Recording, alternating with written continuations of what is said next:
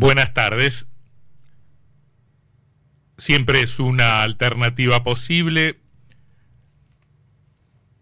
la de examinar si conviene mirar la realidad, observar todo con los ojos propios o leer los diarios. Porque la idea de que los medios de comunicación imponen la agenda los temas sobre los que se discute en determinado momento, tiene efectivamente algo de cierta y mucho también de enunciado, generalmente puesto al servicio de una parcialidad política en un sentido o en otro.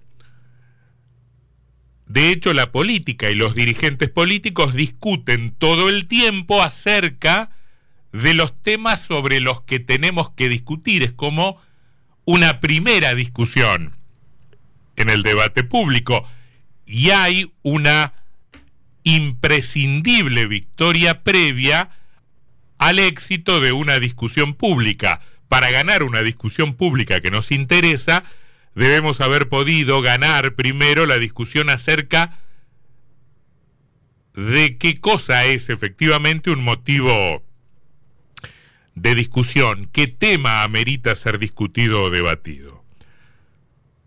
Todo el tiempo, todo el mundo intenta instalar temas. Lo hacen los gobiernos, lo hacen los políticos, lo hacen los grupos de interés, todo el mundo compite por instalar una agenda, una agenda que muchas veces es redondamente ignorada por una ciudadanía, en este caso por una audiencia, por un público que muchas veces está también capturado definitivamente por el, entretenimiento, por la industria del, entretenimiento y por múltiples máquinas de evasión que funcionan todo el tiempo.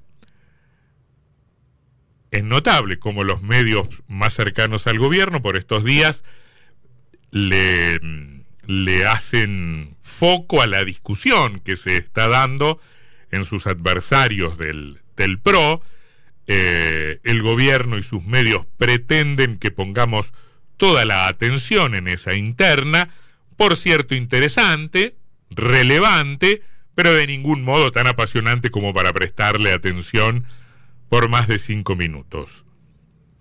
A la vez, nadie recuerda determinados aspectos institucionales que son preocupación e inspiración del gobierno, que responden a intenciones del gobierno. Por caso, se habla muy poco, pese a la relevancia institucional que tiene, del juicio político a los miembros de la Corte Suprema de Justicia de la Nación, un asunto absolutamente relegado a las páginas menos leídas de los diarios y a los minutos últimos de los medios electrónicos.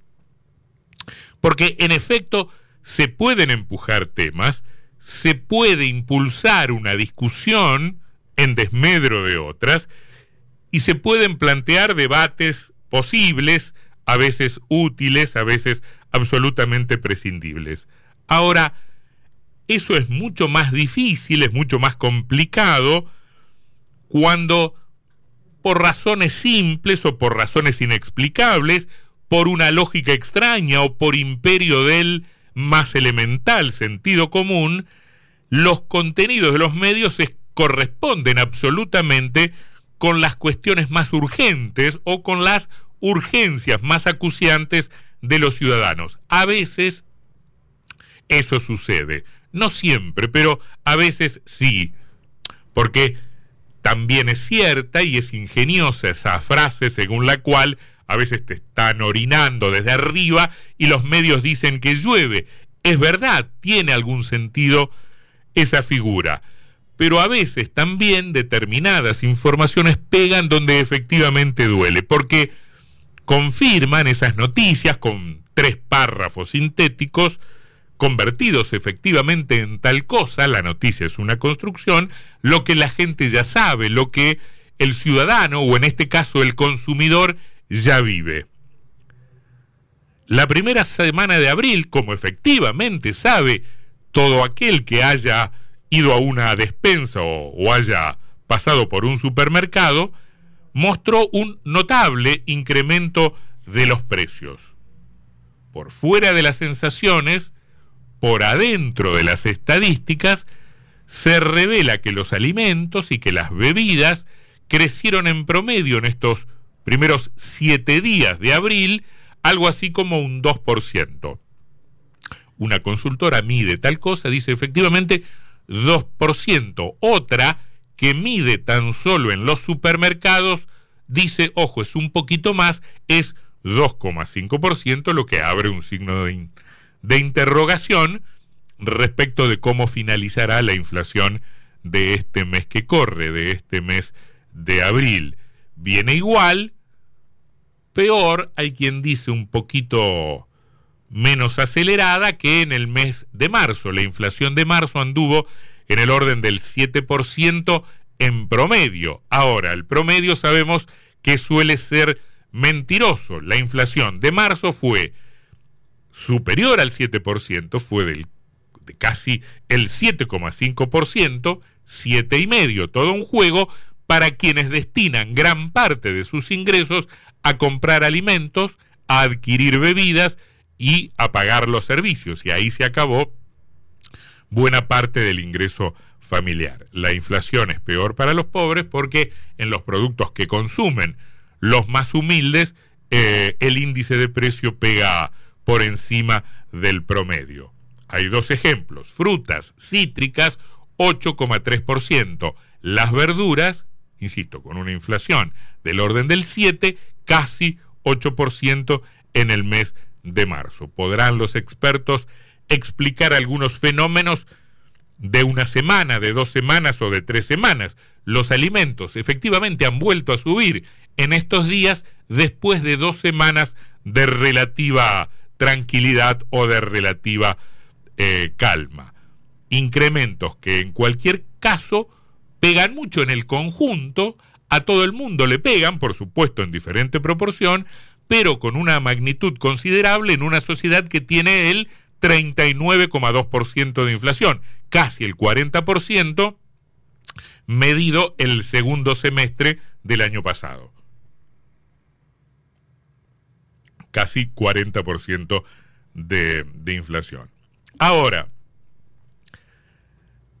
no solo están pegando, como históricamente ocurrió, en, en los trabajadores precarizados, en el laburante precarizado, ese que carece de obra social, que no tiene aporte jubilatorio, que vive de las changas, el que se la rebusca, el que labura unas pocas horas porque busca más y no encuentra, o, o, aquel que labura muchas más horas de lo soportable, pero en una, en una condición de informalidad, en un negro tan negro como, como el futuro. Ese es un sector al que la inflación le pega, le, pega mucho, no hay paritaria y no hay una negociación, no hay un patrón con el que negociar, al que hacerle paros, em, al que presionar con una medida de fuerza. Sabido es que en este tiempo tampoco hay paros y huelgas y medidas de acción directa eh, para, para el sector formal de la economía. Ahora, el sector formalizado de la economía también la está pasando bastante mal. Hay un estudio de la Universidad Metropolitana para la Educación y el Trabajo, es de un exfuncionario, el exministro de Educación, Nicolás Trota, que dice, ojo, los trabajadores formalizados sufrieron una inflación del 7,5%, también por arriba del, del promedio. Miramos los tres primeros meses del año y vemos que la inflación que sufrió por los productos que consume, el tipo que está en blanco, el tipo que está trabajando en relación de dependencia fue del orden del 20%, lo que significa además un índice que se lleva por delante, que se va atropellando todas las proyecciones pensadas para, para todo el año 2023.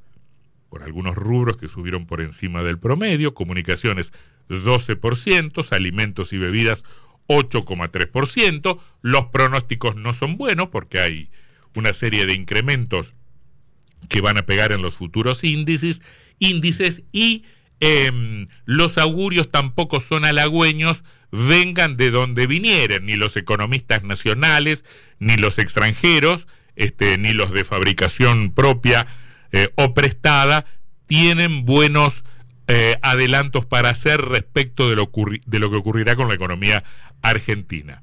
El Fondo Monetario Internacional, organismo al que, hay que decirlo, le debemos mucho, pero al que le hemos pagado bastante poco, porque en general todo lo que supuestamente entra sale, o todo lo que sale es algo que entró previamente, este, estamos cambiando una deuda por otra deuda, digo, el fondo dice que vamos a crecer poco y que no hay demasiado futuro con estos esperables niveles de eh, inflación. Volvemos a lo de la agenda.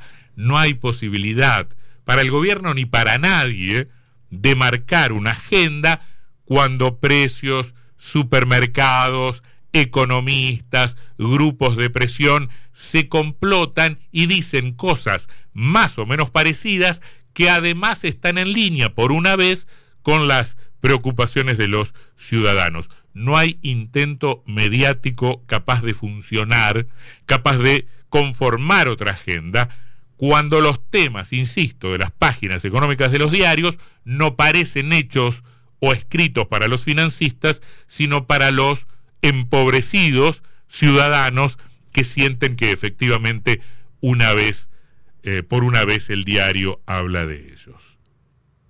Eh, recordaba una anécdota eh, en la que un viajante planteaba en un ámbito oficial sus quejas este, frente a lo que veía, frente a la pobreza extendida, frente a la miseria, frente a una situación económica que no daba y, recibía como contestación eh, dejar de mirar tanto lo que pasaba y atenerse un poco más a los contenidos de los medios de comunicación. Son estos los actuales tiempos en los que no funcionan esas clases de consejos que daban los gobernantes a los viajantes, a los viajantes quejosos, para que viajaran y miraran menos y leyeran los diarios un poco más.